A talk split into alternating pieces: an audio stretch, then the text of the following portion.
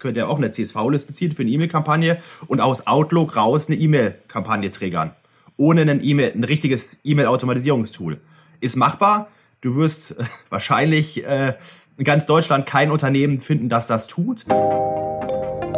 Herzlich willkommen beim Inno-Podcast. Mein Name ist Khalil Bava, Leiter des ESPAS Lab, dem Innovationslabor der Schweizerischen Post. Heute begrüße ich im fernen Berlin Robert Repolz, Managing Director bei Optilize. Lieber Rob, herzlich willkommen beim Inno-Podcast. Danke für die Einladung. Kleiner Disclaimer, die Post hat an euch investiert, ist mit Anteilseigner. Warum und wie und weshalb, dazu kommen wir später. Mal kurz zu dir. Du hast in London und Paris studiert, hast dein MBA an der UCLA in den USA gemacht warst bei RT Kearney in der Strategieberatung unterwegs. Du hast 2012 dein erstes Startup Kindstoff gegründet und bist dann zu Rocket Internet gegangen. Wahrscheinlich eine grandios, irre, wunderbare Zeit erlebt und bist seit 2015 mit Optilize am Markt. Mal in a nutshell. Was macht Optilize? Ja, Optilize ist eine Software, um physische Mailings, also Briefe, Postkarten, Self-Mailer und dergleichen, genauso agil, kundenzentriert und einfach wie digitale Online-Marketing-Kanäle einzusetzen. Äh, dafür äh, werden wir aus äh, führenden Marketing-Clouds gesteuert mit unserer Lösung und eingesetzt von mittlerweile ein paar hundert Unternehmen äh, in ganz Europa. Also von äh, HelloFresh bis Marco Polo, Deichmann, Chibo, Finanzcheck, die DKB und so weiter äh, nutzen uns. Da sind auch ein paar Unternehmen dabei gewesen, bei denen ich ab und zu mal unterwegs bin. Aber ist schon mal gut. ähm, das ist immer meine, einer meiner ersten Fragen. Von wem bekommen Sie Briefe? Und dann kann ich aufzählen, okay, das sind unsere. das ist mal ein schöner Beweis. Ja, das, äh, das, das, das wird auch einiges erklären. Genau. Äh, lass, lass mal so ein bisschen mal in die, in die Probleme reingehen. Also für die, jede Postgesellschaft auf der Welt, für die Schweizerische Post ist das auch so, ist das Direct Mailing ein enorm lukratives Geschäft, weil es sind große Mengen an adressierten Sendungen, die haben eine vergleichsweise hohe Erfolgsrate.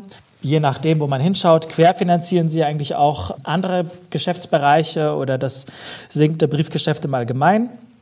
Und so rein gefühlt ist alles gut, es ist alles okay, man muss das eigentlich nicht anfassen. Und trotzdem macht ihr das oder machst du das? Warum?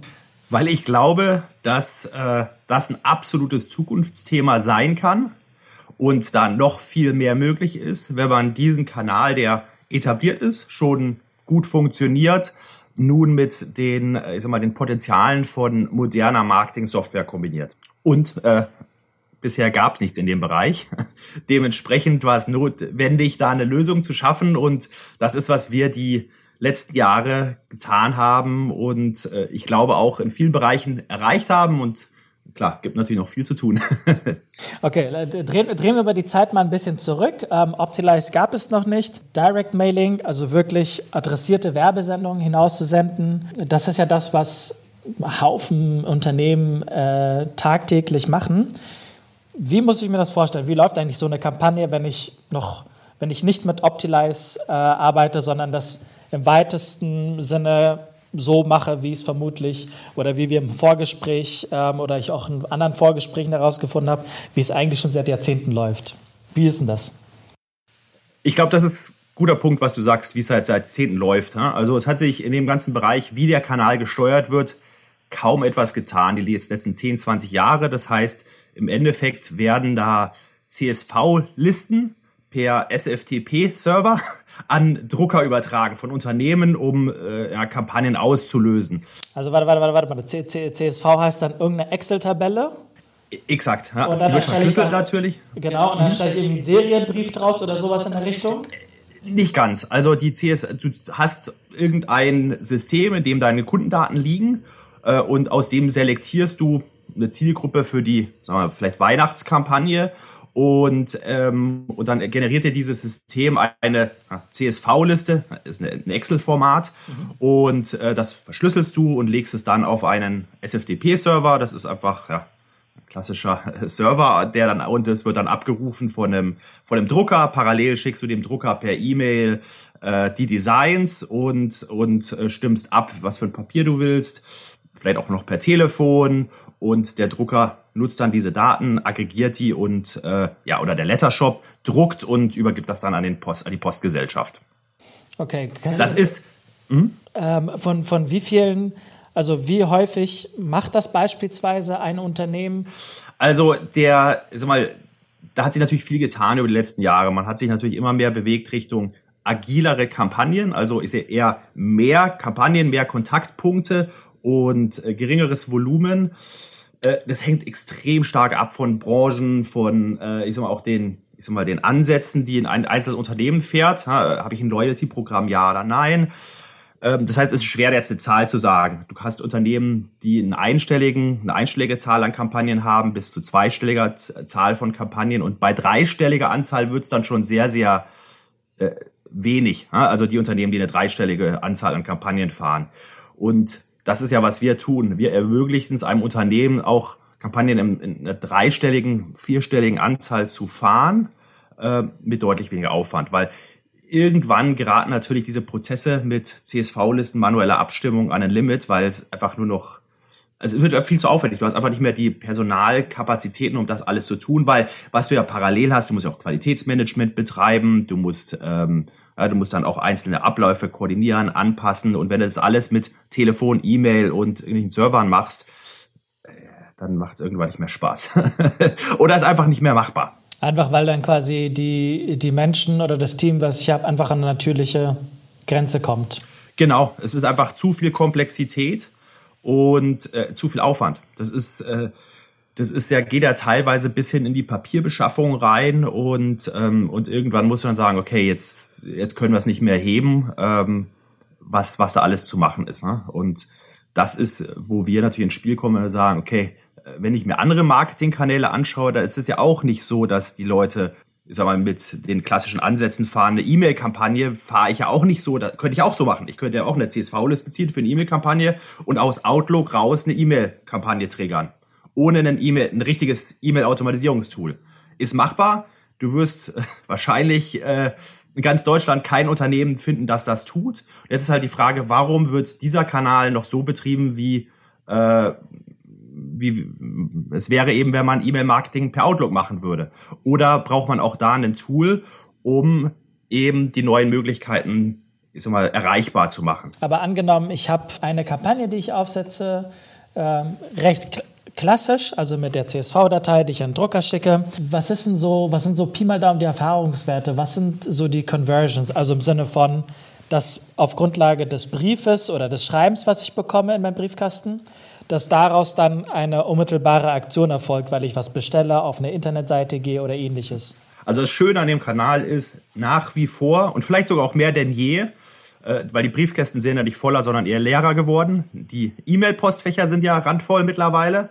Ähm, der Kanal konvertiert extrem gut. Das heißt, du hast äh, Conversion-Raten, die, die natürlich stark branchenabhängig sind, ist natürlich was anderes, ob du einen Kredit verkaufst oder äh, verkaufst oder vermittelst oder ich sag mal äh, ein paar Hosen oder Schuhe. Aber die Conversion-Raten sind äh, im ich sag mal Prozentbereich gehen bis in den zweistelligen Prozentbereich rein. Also wir sagen immer so im Schnitt vier bis acht Prozent sind absolut erreichbar. Ähm, aber wie gesagt, es kommt immer auch auf Branchen an, auch auf Anwendungsfälle. Das ist natürlich, ich habe ganz andere Erfolgsquoten, wenn ich einen loyalen Kunden versuche zu reaktivieren, äh, weil er eine ganze Weile nicht gekauft hat, äh, oder wenn ich hier den Erstkäufer zum Zweitkäufer machen will. Also dementsprechend, das, schwankt extrem, aber der Kanal ist extrem profitabel, egal sag mal, fast in Anführungszeichen, egal wie ich ihn betreibe. Die Frage ist halt, was kann ich noch zusätzlich rausholen? Und das Potenzial, was in diesem Kanal noch liegt, ist, ist immens, weil ich eben jetzt sage, guck, das ist schon profitabel und wenn ich jetzt hier noch ähm, 10, 20, 30 Prozent mehr raushole, dann ist das natürlich, das sind unfassbar hohe Beträge. Ja, wir reden teilweise von siebenstelligen Umsatzuplifts, die Unternehmen generieren können, weil sie eben sagen, okay, jetzt, jetzt nutze ich hier all die Macht ähm, der, des digitalen Marketing auch hier in diesem Kanal. Wenn ich das mal so grob zusammenfasse, die Vorteile oder die Nachteile des Ansatzes, des bisherigen Ansatzes. Vorteil ist, dass ich einfach einen Kanal habe, der verdammt etabliert ist, schon seit Jahrzehnten, ähm, der gut funktioniert, der eine hohe Conversion hat. Ähm, Nachteil ist, dadurch, dass ich sehr viel händisch machen muss, dass es teilweise sehr also sehr analog unterwegs ist, sehr viel manuelle Schritte braucht, komme ich einfach an eine natürliche Grenze an Anzahl von Kampagnen, die ich damit umsetzen kann, weil wenn ich irgendwie fünf Menschen und eine Druckerei habe, gehen halt nur so viele, wie vier fünf Menschen und eine Druckerei halt machen können, eben ja. nicht mehr. Äh, äh, exakt, also ich, ich würde sagen, du hast manuelle Limits, aber du hast auch technische Limits. Ähm, wir haben in vielen Marketinglösungen Zugriff auf Daten, die kannst du nicht einfach extrahieren. Also zum Beispiel, zum Beispiel personalisieren. Na, du hast teilweise zum Beispiel in Personalisierungstools generierst du äh, so Tokens heißen die beispielsweise.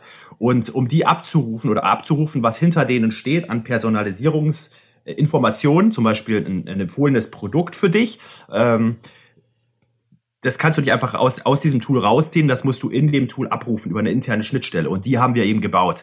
Das heißt, wir haben extrem viel auch investiert, nicht nur in die, ich sag mal, die Usability für den Nutzer, der Kampagnen aufsetzt, um es einfacher zu machen, aber auch die Schnittstellen innerhalb dieser Lösung und die System zu verstehen, wie diese Lösungen funktionieren und diese Daten überhaupt verfügbar zu machen. Also auch teilweise haben wir so Lösungen, da werden ähm, gewisse Personalisierungsfelder nach zwei, drei Kriterien, ich sag mal, klassifiziert und darauf zuzugreifen, also die zu mappen, äh, das können eben nur wir, weil wir dafür Tools gebaut haben. Das kriegst du gar nicht hin, wenn du das, äh, ich sag mal, mit einem klassischen, ich extrahiere hier einen CSV probierst. Das ist, das ist natürlich der, der ganze Charme an der Sache, dass ich sage, ich habe da auch wirklich, ich habe technische Hürden, die ich auch überwinde. Nicht nur, dass es alles einfacher wird und dass ich auf einmal alles besser miteinander verbinde. Das heißt, weil ich in dem Moment, wo ich beispielsweise alles in eine CSV-Datei extrahiere, sind die Daten, die ich da habe, in dem Moment, wo ich sie extrahiere, schon veraltet. Ähm, während wenn ich eine Schnittstelle habe, ja quasi laufend miteinander sprechende Systeme habe. Das Veraltungsthema ist noch ein Thema. Ah, ist noch okay. mal was zusätzlich. Genau. Die Frage der Geschwindigkeit. Wie schnell bin ich? Also, ja, wenn, wenn wir agieren, im Endeffekt, dann reden wir von Sekunden. Wenn ich da Menschen habe, die, die Dateien ziehen müssen und so weiter, ähm, und vielleicht auch, äh, Dinge überprüfen müssen oder manuell vielleicht jemanden informieren müssen. Also alles, was da so dranhängt. Das Geschwindigkeitsthema ist ein großes, auch in den Druckprozessen, äh, die wir abbilden. Ähm, aber es ist wirklich die, das tatsächliche Abgreifen von gewissen, Infos. Also gewisse Informationen kannst du nicht einfach so aus diesen Systemen rausziehen, weil die eben äh, verschlüsselt sind in den Systemen und dann musst du in den Systemen über eine Schnittstelle zugreifen auf diese Daten.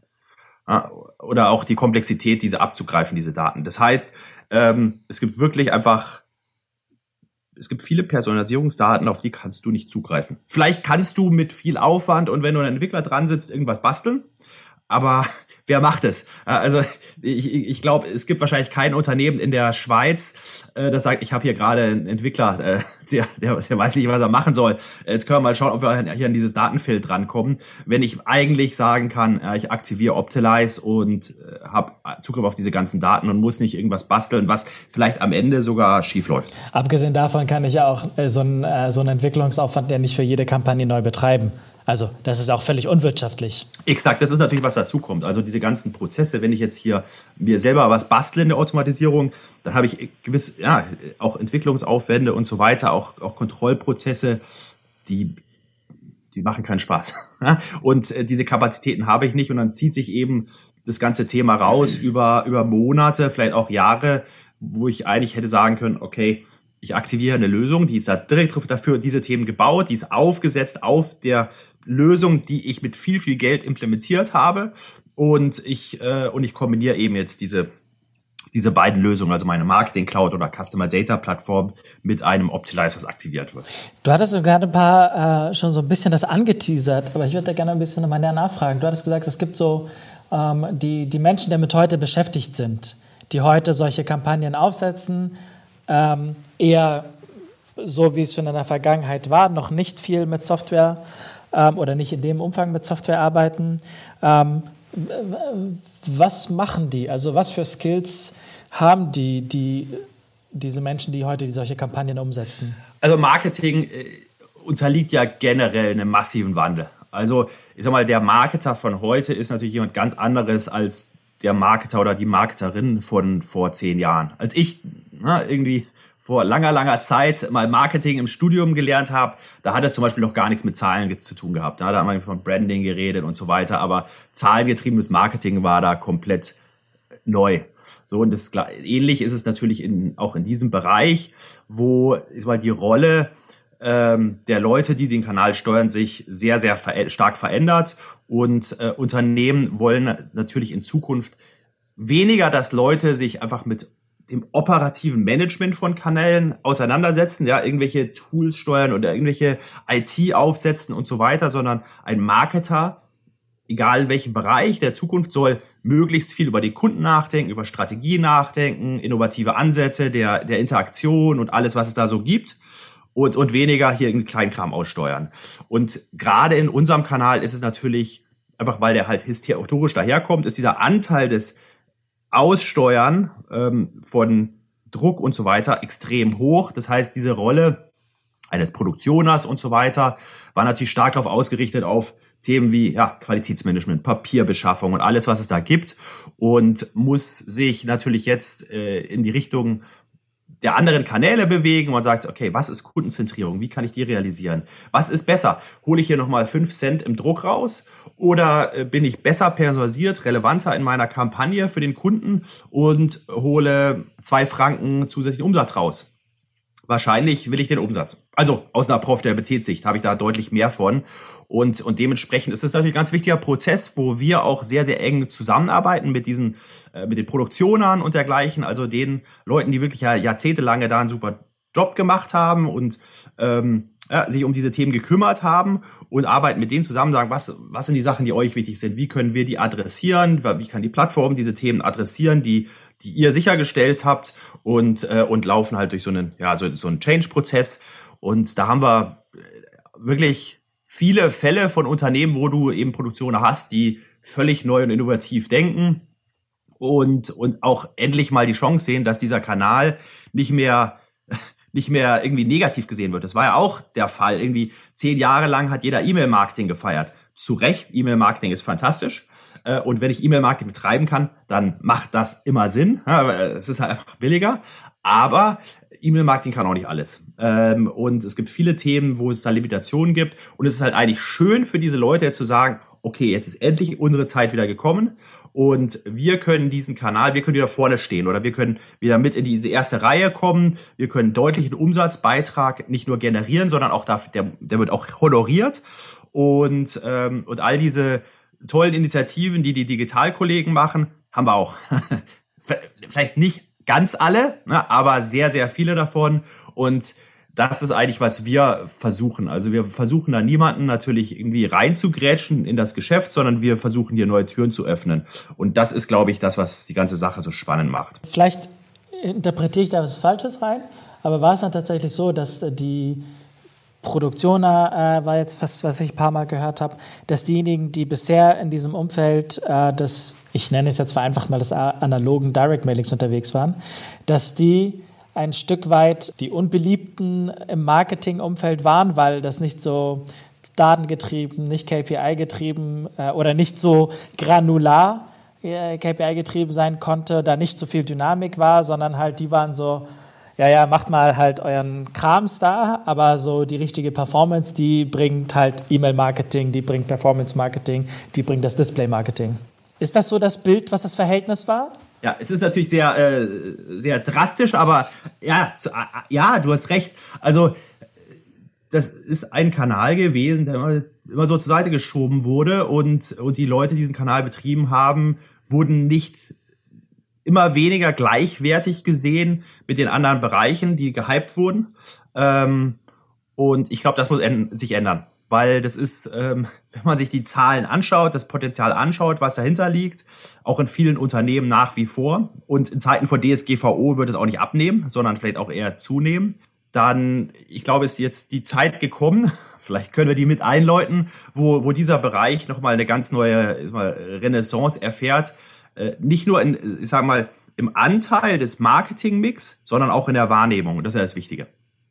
Also auch wenn du dir irgendwelche Studien anschaust, ich bin immer wieder überrascht, wenn Unternehmen äh, Studien rausgeben und diesen Kanal vergessen.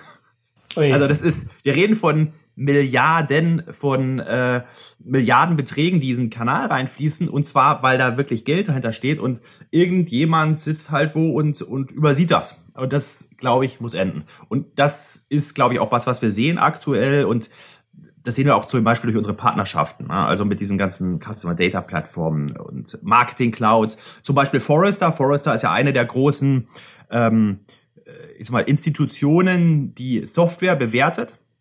Die werden dieses Jahr die Bedeutung von einer Print-Mailing-Integration in Cross-Channel-Campaign-Management-Plattformen oh als äh, essentiell erachten. Das heißt, es wird auch von den großen Institutionen zunehmend als wichtig erachtet, dass äh, die Tools, die da am Markt sind, auch diesen Kanal sauber integrieren. Und da kannst du denen halt nicht sagen, ja, ähm, unsere Integration ist ein äh, SFTP-Server, auf den wir CSV-Listen automatisch. Das ist schon mal eine Menge. Schauen wir mal ein bisschen mehr auf, auf Optilize an. Du hattest, Gerne. du hattest mir ähm, so im Vorgespräch angekündigt und gesagt, so, dass Optilize das adressierte Werbegeschäft disruptiert und damit gewissermaßen eigentlich auch in einem Kernmarkt für Postgesellschaften, für die Schweizerische Post aktiv wird. So, was zum Geier habt ihr denn vor? Warum macht ihr, wie, kommt, wie macht ihr uns das Leben jetzt ein bisschen schwer? Wir machen es euch besser. Also, äh, und deswegen arbeiten wir so gut zusammen. Ah, ernsthaft. Also, wenn ich Disruption sage, dann hört es sich so an, als machen wir was kaputt. Ich sehe das eher so, als dass wir was schaffen. Das heißt, du hast da ein Kerngeschäft, das existiert. Das sind gewisse Arten von Kampagnen, ähm, und Ansätzen, die sind im Einsatz und die werden auch weiterhin im Einsatz sind. Die Chance, die wir haben, ist zu sagen, hey, da gibt es so viele Anwendungsfälle, diesen Kanal einzusetzen. Also A in Bezug auf entlang der Customer Journey, wann ich einen Kunden mit einem Mailing adressiere, aber auch in welchem Personalisierungsgrad, die bisher einfach noch nicht adressiert wurden, die einfach zu aufwendig waren und deswegen nicht ähm, oder oder einfach technisch nicht machbar waren. Und wir schaffen da neue, ich sag mal, neue Felder. Ähm, A, für Unternehmen Geld zu verdienen, B, aber auch für die Schweizer Post Porto äh, Umsätze zu, zu stabilisieren oder steigern. Also wenn ich auf den Postmarkt schaue oder generell auf den, auch den Marketingmarkt, ich glaube nicht, dass wir irgendjemand das Leben kaputt machen oder schwerer machen. Auch ich bin auch nie gegenüber anderen Kanälen irgendwie so konfrontativ, dass ich sage, ah, E-Mail-Marketing ist jetzt out, sondern man schickt jetzt wieder Briefe. Nee, das gehört alles zusammen. Und ich glaube, wir, haben dann einen zusätzlichen Block, der da reinkommt und äh, der eigentlich, glaube ich, für die ähm, für die Postgesellschaften sehr, sehr viel Spaß machen kann auf Dauer, weil genauso wie der Produktioner ja über Jahre oder ja, über ein Jahrzehnt jetzt irgendwie vielleicht nicht die Anerkennung bekommen hat, die dem gebührt, so hast du es natürlich auch Postgesellschaften als dem jetzt mal ausführenden Organ. Ja, die Post, das ist ja irgendwie sowas altmodisches und auf einmal kommen solche Themen auf und du schaust dir an, was da generiert wird und ich glaube, ich glaube, wir schaffen neue Umsatzfelder. Vielleicht an, an ein, zwei Beispielen runtergebrochen. Wie genau funktioniert das dann? Ich meine, wir könnten uns die unterschiedlichsten Anwendungsfälle nehmen. Ich nehme jetzt mal was bisschen exotischeres, weil das ist ja ein Podcast und wir wollen ja ungewöhnliche Let's Dinge people. genau. Ja, aber ja, es, es gibt die wirklich, es gibt ein ganzes Repertoire an Anwendungsfällen, wie man Printmailings einsetzen kann entlang des Customer Lifecycle. Was ich super spannend finde, gerade wird das ganze Thema Net Promoter Score so ein bisschen. Du, du musst mir vielleicht, Entschuldigung, wenn ich unterbrechen darf, aber du musst jetzt mal so ein bisschen Customer, was bedeutet Customer Lifecycle und was bedeutet Net Promoter Score? Ich weiß es zwar, aber ich muss in meinem Kopf haben, es gibt Menschen, die das vielleicht nicht wissen. ich, ich drifte ab, die Euphorie lässt mich abdriften. Ne? Okay. also der Customer Lifecycle ist im Endeffekt der Kundenlebenszyklus. Ne? Das heißt, es ist im Endeffekt äh, der, die Überlegung, dass ein Kunde durch verschiedene Phasen einer Interaktion mit einem Unternehmen läuft und entlang dieser Phasen auch spezifisch angesprochen werden muss. Das heißt, ein Kunde, der gerade zum ersten Mal gekauft hat, hat natürlich eine ganz andere Beziehung zu einer Marke als ein Kunde, der schon 30 Mal gekauft hat. Und wenn ich die beiden gleich anspreche, was klassisch oft der Fall sein konnte, zum Beispiel zu einer Weihnachtskampagne, dann ist vielleicht der neue Kunde verwirrt, was, was versucht mir das Unternehmen hier zu sagen, und der loyale Kunde ist enttäuscht. Er sagt, okay, äh, das ist, das ist jetzt die Standardbotschaft, obwohl ich hier ähm, so viel Geld schon ausgegeben habe. Das heißt, äh, ich muss immer überlegen, wo der Kunde sich befindet, auch wie der Kunde mit mir interagiert und wie ich entlang dieser Interaktionspunkte mit ihm äh, in den Austausch treten kann. Ja, das ist der Customer Life Cycle. So, und äh, da gibt es zum Beispiel die Phase, wenn du, wenn du von einem Unternehmen gekauft hast, dann bekommst du manchmal eine E-Mail, wo du dich fragen, wie wahrscheinlich ist es, dass sie uns unser Unternehmen einem anderen einem Freund oder einer Freundin empfehlen. 10 ist das höchste und wenn du eine 9 oder eine 10 angibst, dann giltst du als Promotor, na, weil du eben Fan bist und du würdest mit hoher Wahrscheinlichkeit das Unternehmen weiterempfehlen. Jetzt hast du diese Umfrage gemacht, hast kein E-Mail-Opt-in von diesem Kunden, also kannst du ihm nicht per E-Mail sagen, bitte empfehle uns weiter, weil du es ja machen wolltest und lässt diese Information liegen. Oder du schickst diesem Kunden einen Brief und bedankst dich für die Treue, für den Kauf und dass du es weiterempfehlen würdest gibst doch einen Code zum Weitergeben an Freunde an und auf einmal hast du dieses Potenzial, der Kunde ist gerade mit der glücklich, der mag dich, der hat dir gesagt, dass er dich mag und jetzt aktivierst du ihn für Freunde. Werden Freunde und wir wissen ja, es gibt nichts Mächtigeres als eine persönliche Empfehlung. Und das ist jetzt so ein, wie gesagt, ist ein spezifischer Anwendungsfall, aber da könnte ich dir jetzt wir können jetzt äh, Folge zwei des Podcasts machen, wo wir nur über Anwendungsfälle reden.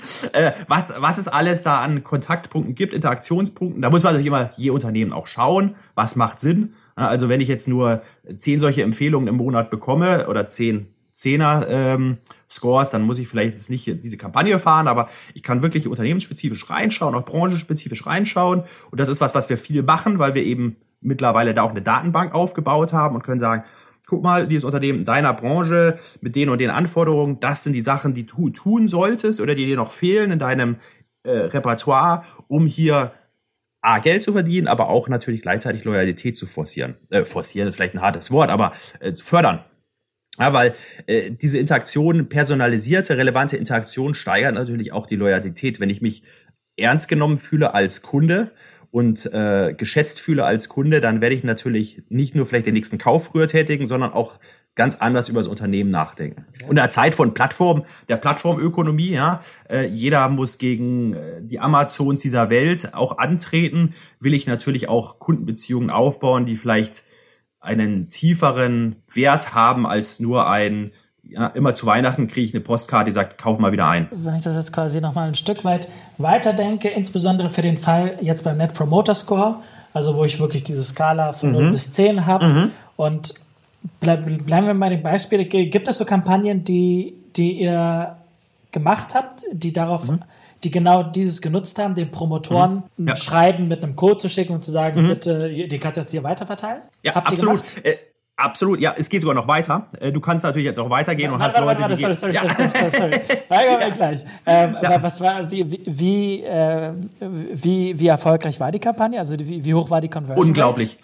Unglaublich. Also wir haben, äh, darf ich einen kleinen Werbeblock machen? Wir haben natürlich die Fall, eine Fallstudie dazu oder viel, einige Fallstudien auf unserer Webseite. Okay. Äh, zum Beispiel so ein Coffee Circle aus dem, aus dem Kaffeebereich. Äh, die haben zweistellige Conversion-Raten darauf generiert und das das liegt jenseits allem, was du in anderen Kanälen hast. Also zweistellig und ist ja 10 bis 99 Prozent ist ja alles. Exakt. Drin. Also ich glaube, ich kann ja nicht sagen 12 Prozent oder sowas. Aber wirklich sehr, sehr hohe Scores, auch für Neukundenakquise ist natürlich fantastisch. Ja? Ähm, weil Neukundenakquise natürlich auch besonders teuer ist, auch gerade heutzutage. Und du kannst natürlich auch reingehen und sagen, so, ich habe aber jetzt auch Leute, die haben mir eine 1 oder eine 2 gegeben, die sind hochgradig unzufrieden. Was mache ich mit denen? Lasse ich die liegen und sag, ja, okay, dann kauft er nicht mehr die könnte ich auch einen Brief schreiben und sag, ja, ja, lieber, liebe Käuferin, äh, tut uns leid, dass es nicht, irgendwas nicht geklappt hat. Äh, wir nehmen das sehr ernst. Hier ist ein Gutschein, machen Sie einen neuen Kauf, äh, probieren Sie es nochmal mit uns und, ähm, und lassen Sie uns beweisen, dass wir besser sind als die vielleicht negative Erfahrung des Erstkaufes. Also ich kann natürlich nicht nur den glücklichen Kunden nutzen, um Neukunden zu generieren. Ich kann auch verhindern, dass der unglückliche Kunde äh, mir komplett den Rücken zuwendet und vielleicht auch schlecht über mich redet. Ähm, ich, das kenne ich ja auch, ich sag mal, aus der eigenen Erfahrung. Wenn ein Unternehmen einen Fehler macht und den dann eingesteht und adressiert, dann, äh, dann bin ich dem im Zweifel sogar mehr wohlgesonnen, als, als ich es davor war, weil ich sage, okay, das ist, ihr habt daraus gelernt, ihr nehmt es ernst, ihr, ihr seid kundenzentriert. Äh, aber wenn mich jemand fragt, wie war es denn, und ich sage, schrecklich, und dann ist Stille, hm, es das kann ja, natürlich auch da hinten losgehen. Ja, aber es ist halt so dieses, eigentlich eine banale, aber nichtsdestotrotz eigentlich eine, eine, eine, wichtige Lektion zu sagen, auch als Unternehmen spreche ich nicht mit einer grauen Kundenmasse, wo alle grau sind, sondern genau. ich spreche mit Menschen, die alle ihr mehr oder minder eigenes Bild von mir als Unternehmen haben. Und ich muss selber dafür sorgen, dass ich eine, eine, eine Infrastruktur habe, an der ich gut auf Datenebene erkennen kann, wie ist Ihr Empfinden eigentlich mir gegenüber gerade. Und ich muss selber Exakt. aus der Unternehmensperspektive strategische Entscheidungen treffen, was und wie kommuniziere ich jetzt mit diesen Menschen? Wir müssen als Unternehmen für unseren Kanal die Möglichkeiten schaffen, diese Interaktion einfach umzusetzen. Und genau, und du als, das wäre das Thema, als Marketer musst du dir darüber Gedanken machen können. Ähm, und ja, und das geht ja so weit, wir reden ja nicht nur von ähm, ist mal expliziten, äh, ich sag mal, Aussagen, also dass jemand mir explizit sagt, hier, du kriegst eine 2 von mir für deinen, für deinen Service, sondern es kann auch implizit sein, dass, dass ein Unternehmen anhand, jetzt kommen wir wieder in den Bereich von künstlicher Intelligenz, Signale sendet, äh, dass er irgendein Problem mit mir hat. Vielleicht ist die Kauffrequenz geht zurück. Ne? Und wie kann ich sowas deuten? Also ich kann natürlich auch noch weitere Signale deuten und dann nutzen, um auch diesen Kanal besser auszusteuern. Und wir, wir schaffen da die Möglichkeiten, das zu tun. Das heißt, wenn ich aber vor Angebot schaue, ist es mhm. nicht der Bau, also Optilize ist nicht die komplette Infrastruktur des, mhm. äh, äh, eines, eines digitalen Abbilds von dem, was ist, sondern mhm. Das ist schon etwas, was die Kunden oder die Unternehmen selber haben müssen, vorrätig haben müssen, mhm. aufbauen müssen. Zeit und Geld und Menschen irgendwie bereitstellen müssen, damit das überhaupt da ist. Von was für System reden wir hier eigentlich? Mhm. Ja, also sehr, sehr guter Punkt. Ähm, ein Unternehmen, das, äh, ich sag mal, keinerlei Marketing-Automatisierungs-Setup hat, äh, dem können auch nicht äh, großen Be Wertbeitrag liefern, weil wir sind, wir, wir sind ein Organ, was ausgesteuert wird. Oder wir ermöglichen es, den Kanal auszusteuern, aber woraus kommt diese, woraus kommen diese Impulse? Die kommen aus ähm, Market, sogenannten Marketing Clouds oder Customer Data Plattformen.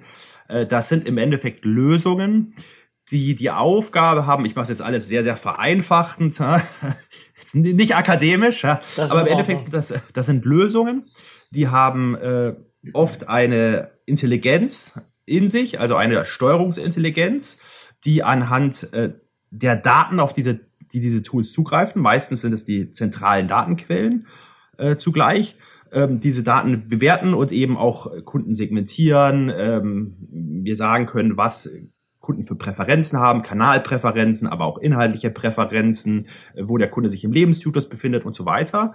Und äh, diese, diese Lösung, an diese Lösung angeschlossen sind eben dann Kanalmanagement-Lösungen. Oder vielleicht sind die auch schon integriert. Also äh, eine E-Mail-Lösung ist normalerweise das erste, aber auch vielleicht eine Lösung, um App, ähm, App-Kampagnen auszusteuern oder jegliche sonstige Kanäle. Und wir sind ein weiterer Baustein, also wir werden in diesen Lösungen aktiviert. Äh, was wir getan haben, und das haben wir über Jahre lang aufgebaut, wir haben uns in allen führenden oder fast allen führenden solchen Lösungen vorintegriert.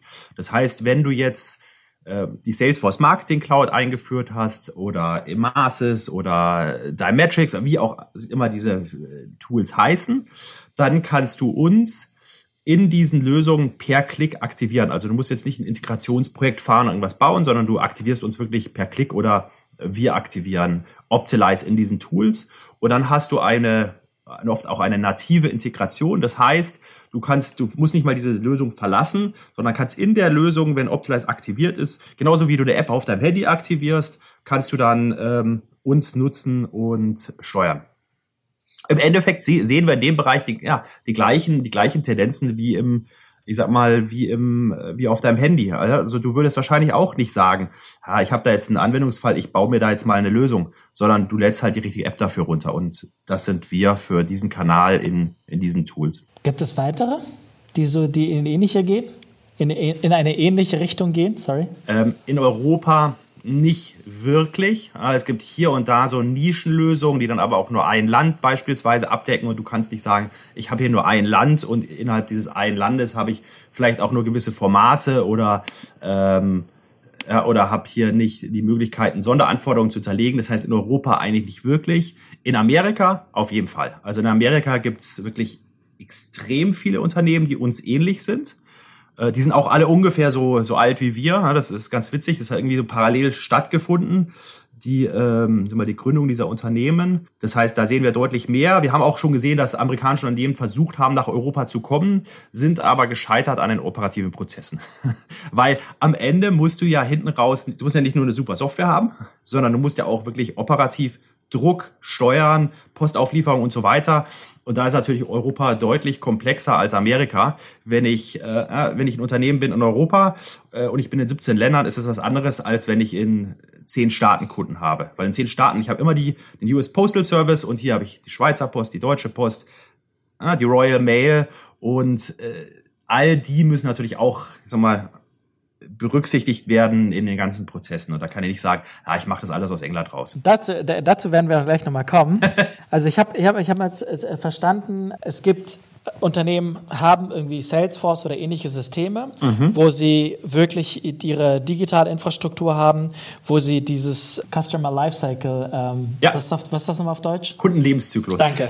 Äh, wo sie quasi den Kundenlebenszyklus digital abgebildet haben, zumindest soweit das natürlich möglich ist ähm, und auf Grundlage ähm, des, der, der Daten, die sie haben, entscheiden können, an welchem Berührungspunkt oder in welcher Phase sie welche Botschaft ganz allgemein formuliert an diesen Menschen senden möchten. Sei es digital oder sei es in Anführungsstrichen analog auf Papier, weil auch, was du erklärt hast, auch äh, wie ich in einem bestimmten Moment jemanden anschreibe, auch wenn es Papier ist, werden am Ende ganz viele Daten dahinter stecken, die zu, diesem, zu dieser Aktion geführt haben. Jetzt hatten wir vorhin so ein bisschen über die Menschen gesprochen, über die Produktion, über deren Image in ihren eigenen Unternehmen, innerhalb ihrer Marketeers. Für die ist das jetzt gefühlt, ich weiß es nicht, deswegen frage ich dich jetzt, ähm, um mit, mit, mit Angela Merkel zu sprechen, für die ist es gefühlt jetzt Neuland.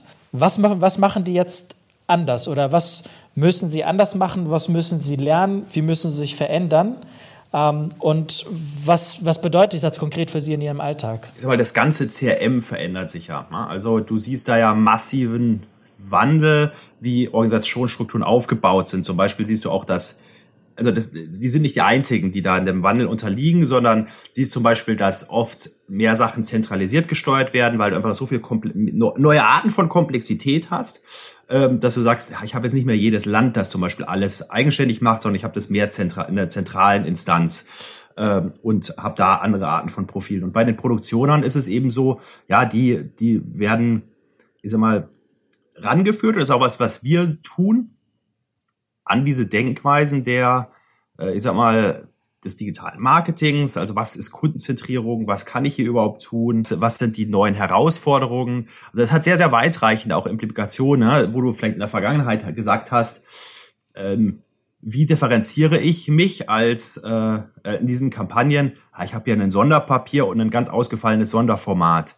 Dann ist es heutzutage, wirst du den durchschnittlichen Kunden damit nicht mehr groß beeindrucken, dass du sagst, ich, ich, ich übertreibe jetzt, ha? ich habe eine Herzchenpostkarte, die nach Erdbeeren riecht weil, ähm, weil er dann trotzdem vielleicht sagt, hm, äh, Herzchenpostkarte passt nicht bei mir. Den Kunden des 21. Jahrhunderts oder des digitalen Marketing, den beeindruckst du dadurch, dass du sagst, hier sind die drei Produkte, die perfekt zu deinen Präferenzen passen. Und wir wissen, dass du seit zwei Jahren jetzt bei uns Kunde bist und schätzt nicht besonders und deswegen fällst du in die Goldkategorie. Äh, das, das ist was, äh, was da echte Effekte generiert und wo wirklich auch mehr Geld verdient werden kann, weil am Ende geht ja darum, auch für ein Unternehmen Geld zu verdienen. Und, und ich glaube, dieses Verständnis, was sich da ändert, ähm, was die Systematiken sind, die da ansetzen, das ist was, was Produktioner, was wir auch mit Produktionern erarbeiten. Äh, wobei man auch sagen muss, wir sind kein Tool, was jetzt nur von Produktioner genutzt wird. Wir werden genutzt von diese Teams werden aneinandergezogen, diese Silos werden aufgebrochen. Ich habe hier das eine Team, hier das andere Team, die kommen zusammen, weil wenn ich die Kampagnen cross-channel aussteuern muss, dann müssen auch die Teams, die dahinter stehen, zusammen äh, ich sag mal, in einem Raum sitzen, vielleicht aktuell nicht, aber zumindest virtuell in einem Raum, vielleicht in einem Zoom-Meeting. Ja?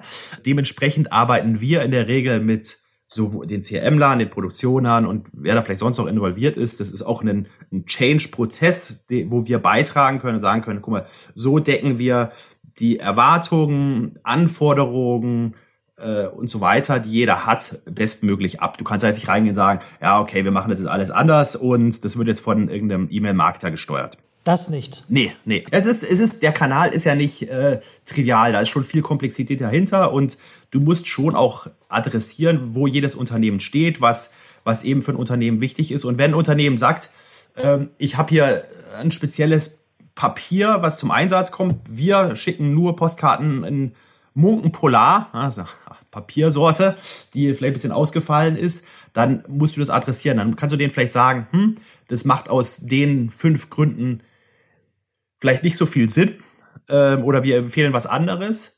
Aber wenn das Unternehmen das eben will, dann musst du mit denen arbeiten, musst du es halt umsetzen. Und da kannst du nicht sagen, nö, wir haben hier fixe Prozesse und das geht alles nicht. Und wenn ich das jetzt nochmal einen Schritt weiter denke, im Sinne von, was bedeutet das für deren Alltag? Silos sind weg, weil ich ja wirklich eine Cross-Channel-Kampagne plane oder mehrere sogar.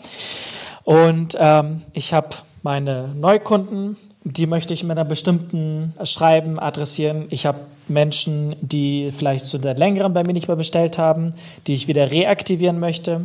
Ähm, und dann habe ich Menschen, die quasi nicht neu sind, aber nicht lange nicht mehr bestellt haben, aber die vielleicht was in ihren Einkaufskorb gepackt haben und den Vorgang abgebrochen haben, aus welchen Gründen auch immer. So, und zwar mit verschiedensten Produkten. Und jetzt muss ich aber schauen, dass ich sage, okay, ich will die jetzt alle, ich will die jetzt alle anschreiben und kann jetzt aber nicht irgendwie diverse CSV-Dateien machen und irgendwie Drucker anschließen. Das ist ja alles, das funktioniert ja alles nicht. Also funktioniert schon, aber halt dauert dann halt viel zu lange. Und dann gehe ich auf mein, habe ich mein CRM-System, unterhalte mich mit meinem Team, mache die Kampagne klar, habe Optimize bei mir aktiviert, gebe da alle Sachen ein, mach Control P und drück Enter. ja. Jetzt vereinfacht formuliert. Ja, ja. Und was passiert dann? Genau, wenn so Kampagnen getriggert werden, beziehungsweise eine Automatisierung wird getriggert, dann fließen jetzt in diesem dieser Marketing Cloud fließen Kundendaten durch diese Customer Journey. Und die fließen zum Beispiel erst in den E-Mail-Kontaktpunkt und alle Leute, die ein E-Mail-Opt-in haben, bekommen eine E-Mail. Und dann sagst du, dann fließen diese Daten weiter und dann hast du einen Splitter. Und der Splitter sagt, die Kunden, die diese E-Mail geöffnet haben, die sind jetzt, die haben gelesen, was wir denen sagen wollen, die brauchen keinen weiteren Kontaktpunkt. Das heißt, aber es gibt Leute, die haben diese E-Mail nicht geöffnet. Und von diesen Kunden nehmen wir die, die einen gewissen Kundenwert haben, weil jemand, der vielleicht mit einem 50% äh, Nachlass ein paar Socken gekauft hat, der ist einfach, der Kundenwert ist nicht hoch genug. Ich habe das Potenzial ist zu gering, als dass ich dem etwas schicke, das kostet ja alles auch Geld, äh, sagt also die Kunden mit einem gewissen Kundenwert, die diese E-Mail nicht geöffnet haben, also die Botschaft nicht bekommen haben, die bekommen jetzt einen Brief, das heißt, die laufen in diese Briefstrecke rein in Optilize. So, in Optilize sammelt die bis zu einem gewissen Volumen, wir haben Triggervolumen, sagen wir mal 1000 Adressaten. Wenn diese 1000 Adressaten erreicht sind, dann löst sich die Kampagne aus Optilize, und das ist jetzt was sehr Außergewöhnliches, Optilize zieht sich erst dann zu diesen Kunden die aktuellen Daten. Das heißt, wenn sich da irgendwas verändert hat in den Daten, dann äh, wird es geupdatet und diese Daten sind, wie gesagt, das sind nicht nur Adressdaten, sondern es könnten auch Personalisierungsdaten sein. Du kriegst als Kunde einen Hinweis per E-Mail, Kampagne wurde ausgelöst und, und Optilize triggert dann den Druck. Das heißt, es wird je nach Format, Druckverfahren, Land der richtige Drucker angesteuert. Wir haben ein europäisches Drucknetzwerk. Es wird gedruckt innerhalb ein bis drei Tagen, wird dann sehr, sehr agil. In fast allen Fällen kriegen wir das so hin, äh, auch viel, viel schneller, also Standardprozesse. Ähm, und wird dann aufgeliefert. Und äh, aufgeliefert heißt, oder eine Postauflieferung kann eben heißen, die Schweizer Kampagne wird in der Schweiz aufgeliefert und die äh, bei der Schweizer Post und die englische Kampagne wird aufgeliefert bei der Royal Mail direkt. Und das heißt, ähm, wird direkt an die lokale Postgesellschaft übergeben und zugestellt in den nächsten Tagen. Auch wieder, das hängt natürlich von der Postgesellschaft und dem Land ab. Das variiert stark zwischen den Ländern. Äh, wenn ich in Schweden eine Kampagne zustelle, dann dauert es deutlich länger, andere Distanzen und so weiter, als wenn ich das in der Schweiz mache. Ihr habt da wirklich arbeitet dann mit verschiedenen Druckereien zusammen, die, hm. die ihr an eure Maschinerie, ich formuliere es mal bewusst ja. sehr vereinfacht, äh, an eure Maschinerien eingeschlossen habt, die diese Daten bekommen, ausdrucken, auslie also an die Post ausliefern und die Post liefert das dann an die Menschen letztendlich aus. Ja. Genau. Wenn ich das jetzt noch ein bisschen weiterspinne, das heißt, ich als Produktionsmitarbeiter oder als Direktmarketier, ich bekomme am Ende eigentlich, nachdem ich Steuerung P und Enter gedrückt habe, bekomme ich eigentlich dann irgendwann nur noch die E-Mail mit übrigens Kampagne wird jetzt ausgesteuert, weil getriggert. Und ich sehe irgendeine Art von Dashboard, von Controlling mit übrigens von deinen 1000 Anschreiben haben jetzt, I don't know, 10, äh, 10 diesen QR-Code, den du da hast, äh, drucken lassen, der wurde eingescannt. Mhm. Ist das so? Nach der Kampagne ist vor der Kampagne. Natürlich. äh, also, was wir natürlich auch sehen, ist, dass wenn du jetzt diese Möglichkeiten hast, hier agiler zu sein, ähm, dann kannst du natürlich auch diese Denkweise, ich sag mal, der stetigen Optimierung aus dem Online-Marketing übernehmen. Jetzt kannst du reingehen und sagen, so, wir haben jetzt nicht mehr diese ganzen anderen Aufwände, wir können zum Beispiel reinschauen und können schauen, was hat hier besser funktioniert. Vielleicht war, vielleicht hatte ich einen A-B-Test zwischen Formaten, aber auch gewissen Designs und kann stetig mich von der Kundenansprache optimieren und bin nicht mehr so, dass ich sage, einmal, ich, ich übertreibe jetzt, fünfmal im Jahr habe ich eine große Kampagne, ich habe eine Fokusgruppe und ich sitze in einem Raum und ich denke mir eine gute, witzige Kampagne aus, sondern kann sagen, hey, ich habe hier gesehen, da passiert was, wenn ich die und die Schritte nehme. Äh, bei dem Anwendungsfall funktioniert dieses Format sehr gut. Ich habe die beiden getestet, jetzt gehen wir in diese Richtung weiter und kann stetig optimieren und äh, nicht nur vor, ich sag mal, nicht nur am Anfang besser sein, weil ich personalisierter bin und all diese Daten nutze, sondern auch diesen Prozess zu, zu durchlaufen all die Dinge machen, die ich halt vielleicht historisch nicht tun konnte, weil es einfach zu aufwendig war. Das heißt dann tatsächlich, so gelingt es dann eigentlich, das Thema Software und sehr viel mehr datengetriebenes mhm. Kampagnen, also performancegetriebenes da Campaigning dann aufzusetzen, umzusetzen. Ähm, okay, das habe ich mal verstanden. Lass uns mal so ein bisschen die Kurve nehmen zu eurem Unternehmen, äh, zu deinem Unternehmen. du hast schon vorhin erwähnt, 2015 habt ihr gegründet. Ähm, Du und dein äh, Mitgründer, glaube ich, ähm, ihr wart zusammen bei Rocket Internet. Ähm, wie genau seid ihr eigentlich auf dieses Feld Direct Marketing gekommen? Ist jetzt nicht unbedingt naheliegend, ehrlicherweise. In der Tat, in der Tat. Äh, Rocket Internet war ja damals auch, ich sag mal, ähm, die, die Institution für digitales Marketing, ne? also oder die Vorreiter für digitales Marketing, also ein, so ein Zalando oder ein HelloFresh, die aus äh, Rocket rauskam Total, ja. und die darüber gewachsen sind. Also diese ganzen, eigentlich die ganzen Internet-Champions, die man, oder viele der Internet-Champions, die man so kennt, sind aus dieser, aus diesem Unternehmen rausgekommen und ganz stark mit, äh, ich sag mal, mit dem besten Digital-Marketing vorangetrieben worden. Ähm, allerdings hat damals, als wir da waren, war in Rocket schon so zunehmend bekannt, dass auch offline ganz spannende Dinge passieren können. Und äh, ich war äh, irgend, irgendwann in Australien und habe in Australien eine Gesellschaft aufgesetzt äh, für für einen Rocket, äh, für ein Unternehmen aus aus, aus Rocket und habe eben da ja ich muss da Leute einstellen, ich habe das ganze Marketing geplant und wir wussten halt damals schon, dass Offline-Maßnahmen, also das, das war nicht nur Printmailings, das war auch Flyering zum Beispiel. Und wir wussten eben, dass das viel Bedeutung hat. Und äh, je mehr ich mich damit auseinandergesetzt habe, das in einem komplett neuen Land aufzusetzen, wurde mir klar, wie kompliziert das alles ist. Und ich kenne halt die Online-Kanäle, verdammt, das ist, das ist einfach so umständlich und so undurchsichtig und äh, ja, aufwendig. Wie wäre es denn, wenn es dafür eine Lösung gäbe? Das habe ich am Wochenende, Wetter war glaube ich schlecht, deswegen, ja, man konnte da Australien nicht genießen. Äh, am Wochenende habe ich das mal ausformuliert und äh, in, den, äh, in der Datei gespeichert auf meinem Rechner. Ja, und irgendwann später habe ich mir diese Idee mal wieder aus der Schublade geholt, angeschaut, mit Leuten gesprochen und jeder hat mir das alles bestätigt. Also auf der einen Seite das Potenzial, auf der anderen Seite aber auch die, die Hürden, die es da eben gab für, äh, für die Umsetzung von Kampagnen. Und daraus ist dann Optilize geworden. Ja, wir müssen vielleicht irgendwie ein wenig einen Schub machen. Ähm, ich bin so salopp drüber hinweggegangen. Äh, Rocket Internet. Ich, ich glaube, jeder, der halbwegs irgendwie in dieser Innovations-Digital-Szene unterwegs ist, dem sagt Rocket Internet etwas.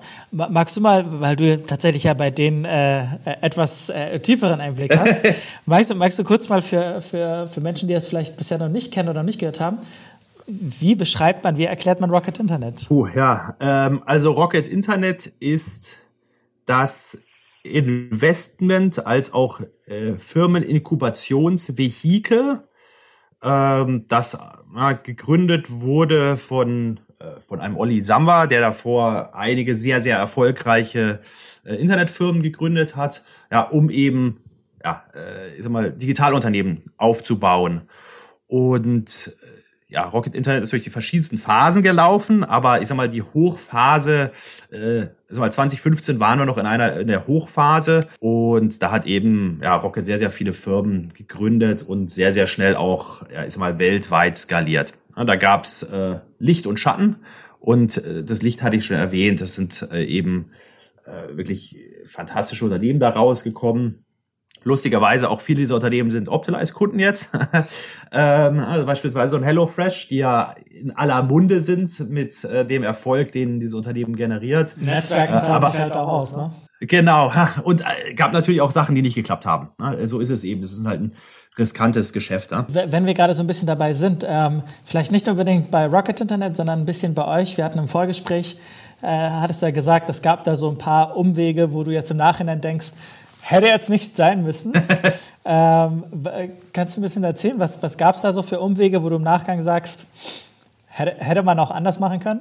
Genau, wir hatten ja drüber gesprochen, ihr gesagt, ja, im Nachhinein weiß man alles besser und dann sagt man, äh, Dinge, die vielleicht zwei Jahre gedauert hätten, hätte man auch in einem Jahr machen können. Wir haben zum Beispiel nicht gesehen, wie viel Potenzial in diesen Marketing Clouds und Customer Data Plattformen liegt. Also als wir angefangen haben, ist dieser ganze Trend gerade so groß auch in Europa angelaufen. Ja, Amerikaner waren da schon deutlich weiter und uns war nicht bewusst, was da so passiert. Also in Bezug auf das ganze Thema künstliche Intelligenz, Marketing, Automation und so weiter. Und wir haben halt eben einen, am Anfang haben wir ein Tool gebaut, um ja, gewisse Kampagnen einfacher zu steuern. Man konnte über Optimize am Anfang nicht nur Printmailings automatisieren oder die Printmailings anlegen, ne, weil automatisieren waren wir noch nicht, sondern auch zum Beispiel Flyer-Kampagnen buchen. Ja, da konntest du auch sagen, ich will hier äh, in Berlin am Alexanderplatz will ich Flyer verteilen und äh, das konnte ich auch buchen über die Plattform. Das heißt, wir haben uns, ähm, was ich im Nachhinein nicht mehr machen würde, ich würde mich sofort auf diesen Kanal fokussieren, also auf die ähm, auf die Printmailings. Vielleicht hätte man sich früher auf die äh, auf die Partnerschaft mit diesem Marketing Clouds schmeißen können. Äh, wobei wir da auch, ich glaube, auch muss ich sagen, glaube ich, auch viel richtig gemacht haben, weil wir haben dann von Kunden dieses Feedback bekommen, guck mal, was da passiert und da müsst ihr euch doch integrieren und dann sind wir da voll auf das Thema drauf und die Partnerschaften, die wir jetzt haben und die Art von Integrationen, ich glaube, die kann man die kann man so auch nicht abbilden, äh, einfach über, wenn jetzt jemand käme und sagt, wir bauen jetzt auch sowas. Ich glaube, das geht gar nicht, weil wir jahrelang äh, mit auch keinem kleinen Team daran gebaut haben, das wirklich perfektionieren ist großes Wort, weil der, der Weg ist ja lang, ha? aber, aber wirklich große Schritte zu machen gegenüber dem Status quo. Wir hatten einleitend im Gespräch schon gesagt, ähm, die Post äh, ist ja jetzt mit ein Investor. Ich glaube, in der Series A ist die Post, äh, Schweizerische Post mit dazugekommen. Ähm, mal Frage, wie habt ihr, wie habt ihr und die Schweizerische Post euch gefunden? Ähm, und warum war das für euch ein, ein, ja, eine, eine gute Entscheidung, die Post als Investoren mit aufzunehmen. Also das ist jetzt kein Werbeblock, sondern die, die Realität. Die Schweizer Post ist ein fantastischer Investor. Ähm, das hat vielerlei Gründe. Das hat natürlich auf der einen Seite den Grund, dass wir einen Investor haben, der unser Geschäft versteht und das Potenzial versteht. Aber auch, dass man echt sagen muss, dass die, sag mal, das äh, Venture Capital Team der Schweizer Post ist einfach äh, fantastische Leute. Das ist einfach, weil du hast ja immer nicht nur die Frage, wer, wer gibt mir Geld, wer gibt mir Kompetenz, sondern wo passt auch, ich sag mal, menschlich und äh, das ist einfach ein fantastisches Team, ist einfach eine super Zusammenarbeit, hat einfach auch menschlich gepasst. Ansonsten war es natürlich so, als wir angefangen haben mit dem ganzen Thema, die ersten Investoren waren auch Investoren, die äh, uns kannten als Personen und halt gesagt haben, egal was ihr macht, wir glauben an euch, wir glauben daran, dass ihr äh, etwas baut, was irgendwo eine Substanz hat.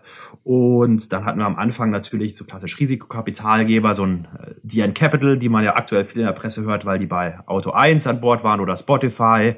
Äh, also so wirklich so ein klassischer Investor. Ja, und jetzt eben wie gesagt mehr Strategen. Und, ähm, und dann hast du am Ende halt irgendwie so einen, ich sag mal, die unterschiedlichsten Investoren in deinem Board, also deinem, äh, ich sag mal, wie sagt man, ist das das Aufsichtsrat quasi mhm. sitzen, die die unterschiedlichen ich sag mal, Perspektiven abbilden. Aber mit dem, mit dem Schweizer Post-Team arbeiten wir wirklich sehr, sehr intensiv zusammen. Das macht viel Spaß. Ne? Unsere Intro kam ja auch darüber zustande. Also das ist dementsprechend der perfekte Beweis. Also äh, es ist nicht nur erzählt, sondern wir haben ja hier das, den Live-Beweis. Ne? Schönen Gruß an Raphael und Olivier dann an der Stelle. Genau, und, und herzlichen Dank. ähm, Blick auf euch, wie, viel, äh, wie viele Leute seid ihr? Wir sind aktuell 35 Leute, werden dieses Jahr auf na, 50, vielleicht auch ein bisschen mehr wachsen. Und also wenn jemand einen spannenden Job in dem ganzen Umfeld sucht, bitte mich anschreiben oder auf unsere Webseite gehen. Wir stellen sehr, sehr fleißig ein in sehr, sehr vielen spannenden Bereichen. genau, und, und teilen uns auf. Natürlich, äh, sehr, der größte Teil ist natürlich unser IT-Team. Das ist das ganze Thema schon sehr Wie viele Leute habt ihr da? Entwicklungsschwer. Um die 15 Leute. Also knapp die Hälfte. Genau, um die 15 Leute, 10 Leute, so Sales, Marketing, Customer Success, äh, dann fünf Leute im ganzen Bereich Operations, äh, aber auch, auch am stark am Wachsen. Und da hast du natürlich HR äh, und alles, was sonst noch dazu kommt. Du bist in Berlin, euer Büro ist in Berlin. Theoretisch, wenn jetzt nicht Corona wäre, ist das euer, habt, habt ihr noch mehr Standorte oder noch mehr Standorte geplant? Also wir haben tatsächlich auch Büros in München, Bukarest und Krakau. In München ein Vertriebsbüro, in Bukarest und Krakau Entwicklungsbüros äh, und wir haben eine ganze Menge Leute, die, ich sag mal, remote sitzen. Wir haben vor Corona schon eigentlich schon eher den Ansatz gefahren, nicht zu sagen, jeder muss bei uns im Büro sitzen, sondern wir, wir suchen immer die besten Leute für die jeweiligen Aufgaben. Und wo die dann sitzen, ist uns weitreichend egal. Man muss natürlich schon sagen, es gibt gewisse Funktionen, da müssen Leute auch zusammensitzen oder näher aneinander sein räumlich, weil es einfach viel Abstimmung gibt. Äh, wenn Leute einfach ganze Zeit miteinander sprechen müssen, um sich zu koordinieren, dann, dann macht es schon Sinn, oder hat Sinn gemacht, dass die in einem Raum sitzen. Ähm, aber ja, wir sind, wir sind wirklich relativ breit verteilt und haben immer geschaut, dass wir eher ja, die richtigen Leute haben, also äh, immer vom Hintergrund, aber auch vom, die zu, zur, zur Kultur gepasst haben und so weiter. Und, und haben dann den Rest einfach möglich gemacht. Okay. Und dann kam Corona und dann gab es auch nicht mehr so viel anzupassen. Ne? Dann hast du halt gesagt, okay, jetzt bleiben wir alle zu Hause, aber die Prozesse und die Tools waren längst im Einsatz. Du hattest vorhin so ein bisschen angedeutet, ähm, dass Corona bei euch voll eingeschlagen hat. Ist das äh, also jetzt quasi im Guten oder im nicht so Guten? Wenn du jetzt mal nur auf den Umsatz schaust im Vergleich 2019, 2020. Beides würde ich sagen. Ne? Auf der einen Seite hast du natürlich schon gesehen, dass die, die Druckvolumen deutlich zurückgegangen sind. Wir haben natürlich Kunden in den unterschiedlichsten Branchen, also unsere beispielsweise Modekunden, die haben schon sehr geblutet und das spürst du da natürlich auch. Auf der anderen Seite haben wir natürlich ganz klar gesehen, dass Corona ein massiver Weckruf war und die Unternehmen gesagt haben, okay, äh, ich muss jetzt mehr an E-Commerce denken und ich muss mehr an äh, CRM denken, ja, weil wenn ich E-Commerce habe, generiere ich auch Adresse. Wenn jemand, der online kauft, habe ich eine Adresse, dann kann ich den auch anschreiben. Davor war der vielleicht nur in meinem Store. Dann konnte ich den ja gar nicht anschreiben. Das heißt, Kunden haben gesehen, okay, äh, wir generieren hier zusätzliche Daten, wir müssen aber auch die Kunden anders an uns binden und wir können eben nicht mehr äh, so fahren, wie wir bisher gefahren sind. Das heißt, dieser Digitalisierungsweckruf hat auch äh, ich mal, Optilize auf die Agenda gebracht. Also wir hatten schon eine ganze Reihe an Unternehmen, die haben davor gesagt, ja, was ihr macht, ist spannend und wir schauen mal, was, was wir so mit euch tun können die nächsten Jahre. Und ja, und dann mit Corona kam erstmal der Lockdown und als man sich dann auch gefunden hat, kamen dann auch teilweise die Anrufe von Unternehmen, die gesagt haben, ja, okay, wir sind soweit. Und vielleicht ging es dann, äh, haben sich Jahre in Monate gewandelt. Das ist aber sehr, sehr gut. Se, se, seid ihr heute schon profitabel? Äh, ja, also ja, jein. Wir hatten, genau, wir haben den Break-Even erreicht letztes Jahr. Ah. Genau. Also wir haben Break-Even erreicht, ähm, investieren aber weiter. Das ist natürlich jetzt immer die Frage, wie, wie gehst du vor als Unternehmen? Wir sehen, dass das Wachstum stark ist, dass da noch massives Potenzial ist. Wir haben natürlich schon auch große Ziele, A, was wir für unsere Kunden bauen wollen, äh, und, na, in Bezug auf die Lösung, aber auch in Bezug auf die Märkte, auf denen wir aktiv sein wollen. Das heißt, wir investieren weiter, na, gehen jetzt in, in, eine Wachstumsphase, deswegen haben wir auch äh, nochmal Investoren an Bord bekommen. Also das, das Geschäftsmodell beruht nicht darauf zu sagen, Pay per Campaign. Also für jede Kampagne, die ich über Optilize ähm, aussteuere, gibt es keine, keine Ahnung, Gebühr. Agenturmarge oder Gebühr ja. obendrauf ähm, sondern äh, rein auf Lizenz. Das ist ein Lizenzmodell, was ihr fahrt. Kannst du genau beschreiben, was bedeutet das genau? Warum machen wir nicht irgendwie, äh, haben wir nicht irgendeine Gebühr pro Kampagne? Weil das natürlich ein kompletter Fehlanreiz wäre, zum einen, weil du natürlich dem Unternehmen dann den Anreiz gibst, weniger Kampagnen zu fahren, weil na, ich habe ja eine Gebühr. Ähm, aber gleichzeitig natürlich auch nicht unserer Denkweise entspricht. Unsere Denkweise ist, wir stellen dir einen Tool und dieses Tool hat einen Wert auch da steht ja, auch ein Entwicklungsteam dahinter und dergleichen und der wird eben über die Bereitstellung abgedeckt. Die Bereitstellungskosten hängen natürlich davon ab, ähm, wie komplex ist deine Anforderung. Das ist natürlich ein Unterschied, ob du, ich sag mal, vielleicht nur in der Schweiz Kampagnen fährst und 500.000 Kunden hast oder wenn du oder ob du ja, 5 Millionen Kunden hast und in 17 Ländern Kampagnen fahren willst. Sag mal so ungefähr die Range, wenn ich bei nur Schweiz und 500.000 habe? Da, da, würde ich mich jetzt in Teufelsküche bewegen, weil, weil da nochmal zehn andere Faktoren ins Spiel kommen. Ne? Also was hast du für technisches Setup und so weiter. Wir reden von, also sag mal, Tausenden Euro ja, oder Franken, äh, je nachdem, wo du sitzt, oder, ähm, oder Pfund, wenn du in England sitzt, die, ähm, die anfallen. Aber das ist wirklich da was unser Ziel ist, ist natürlich klar, wir müssen den Aufwände abdecken. Und was hinter uns steht, ist ja auch nicht nur das Tool. Wir haben auch ein Customer Success Team, das sehr, sehr intensiv mit unseren Kunden arbeitet. Das heißt, wenn du jetzt uns einführst, dann wirst du in der Regel auch, kommt darauf an natürlich, auf das genaue Setup, einen Customer Success Manager oder Managerin haben. Und ähm, das sind natürlich auch sehr, sehr kompetente Leute, die nicht nur sagen, hier ist der Knopf, den du drückst, um eine Kampagne zu aktivieren, sondern die zum Beispiel in einem Onboarding-Workshop mit dir reingehen und sagen, hier, was sind die genau was wir vorher durchgesprochen haben. Was sind die äh, performantesten Anwendungsfälle? Wo sind hier nochmal Best Practices? Ja? Also wie kann ich diese Daten nutzen? Im Zweifel sehen wir auch, dass Agenturen natürlich mit ins Spiel kommen und mit kooperieren. Und um all das sicherzustellen und dem Kunden zu liefern, ähm, hast du hast dann die Monatskosten. Ähm, und das Schöne an der ganzen Sache, an dem, was wir tun, ist, dass ich sag mal, wir mit unserem Thema, dass da so große Hebel sind, dass du normalerweise reingehst und in kürzester Zeit dem Kunden dieses Geld wieder reinholst. Ja, das heißt, meistens hast du so eine Erstkampagne und die Erstkampagne generiert die Kosten schon wieder rein, weil einfach weil so viel Potenzial noch auf der Straße liegt. Wenn du wenn du von ich sag mal Einzelkampagnen relativ unpersonalisiert gehst und auf einmal hast du hier hochpersonalisierte Kampagnen entlang der Customer Journey, setzt vielleicht noch auf unseren Best Practices auf, äh, was, was für ein Format Sinn macht und dergleichen. Ähm, da kannst du einen riesen Hebel ziehen. Es ist immens, was da teilweise äh, an Umsatz plus generiert werden kann. Ich schaue ein bisschen auf die Zeit. Wir müssen versuchen, mal die Abschlusskurve zu bekommen. Deswegen mal drei schnelle Fragen zum Abschluss. Welche so wirklich Direct Mailing Kampagne hat dein Herz mal höher schlagen lassen? Also ich, ich denke ja technisch, dementsprechend ist es jetzt nicht eine Kampagne, die irgendwie kreativ ausgefallen war, sondern die erste vollautomatisierte Kampagne aus einer Marketing-Cloud vor einigen Jahren.